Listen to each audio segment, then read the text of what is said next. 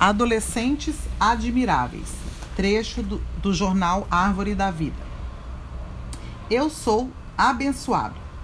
O adolescente, Jesus crescia em sabedoria, estatura e graça diante de Deus e dos homens. Lucas 2,52. Oi, podem entrar, fiquem à vontade, a casa é de vocês. Dentro da casa, um casal bonito guia os visitantes por uma sala bonita, com decoração bem feita, paredes brancas, quadros muito bem colocados na parede. Sentam-se em volta de uma mesa, puxam as cadeiras, as visitas sentam. Querem um café? Sim, claro. Filho, as visitas querem café, fala o pai de forma seca e brava. Aí é que vem a surpresa. Um menino de uns 5 anos chega e começa a fazer e servir o café. Vai logo! Passa o dia e esse menino só recebe ordens, exigências, broncas e nada de elogios, presentes e carinho. O que você pensaria sobre esses pais? E que pensa sobre Deus?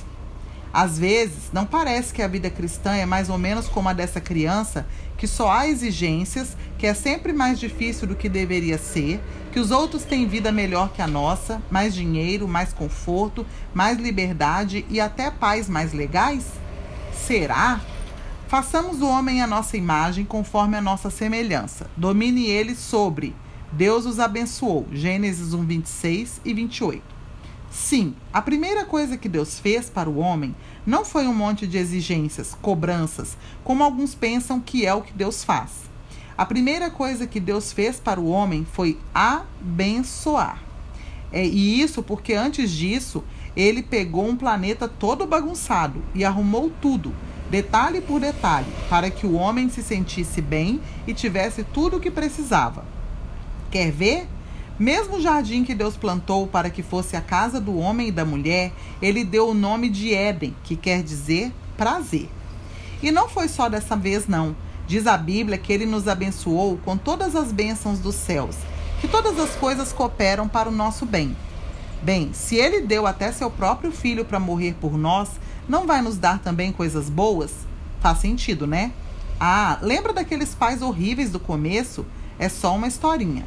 Olha o que a Bíblia diz em Mateus 7,11. Se vocês, apesar de serem maus, sabem dar coisas boas aos seus filhos, quanto mais o Pai de vocês que está no céu, que está nos céus, dará coisas boas aos que lhe pedirem. Então, mesmo que a impressão seja que a vida é mais difícil do que deveria, a verdade é: você é abençoado. Cada detalhe da sua vida foi planejado antes de você nascer e é para o seu bem. Salmo 139 e Romanos 8, 28. Creia nisso. Viva firmado nessa identidade. Ande por aí armado desse sentimento e principalmente agradeça. 1 Tessalonicenses 5,18 diz: Deem graças em todas as circunstâncias, pois esta é a vontade de Deus para vocês em Cristo Jesus.